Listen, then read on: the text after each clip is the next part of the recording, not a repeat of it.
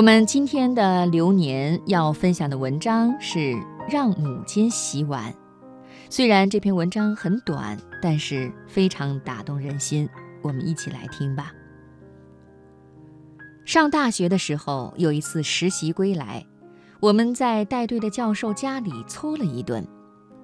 愉快的晚餐结束以后，桌上杯盘狼藉，几个同学抢着要洗碗。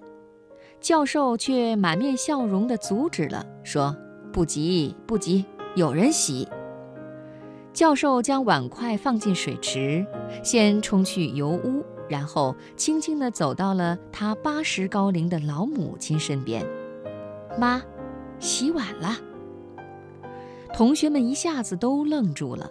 只见老太太一改餐桌上的萎靡，精神焕发地走到了水池边。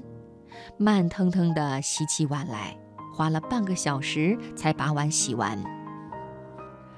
教授高兴地对老太太说：“妈，您辛苦了，歇歇吧。”他拿了一块毛巾给母亲擦手。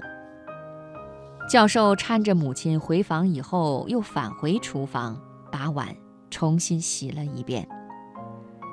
教授对着诧异的我们说：“做母亲的呀。”没有不想为孩子做点什么的，即使他老了，但是在他的眼里，儿子永远需要他帮忙。让他洗碗，他就会感受到儿子需要他，一整天都会过得很充实。孝敬父母啊，除了帮助父母之外，还要给他们一个机会，让他们爱你。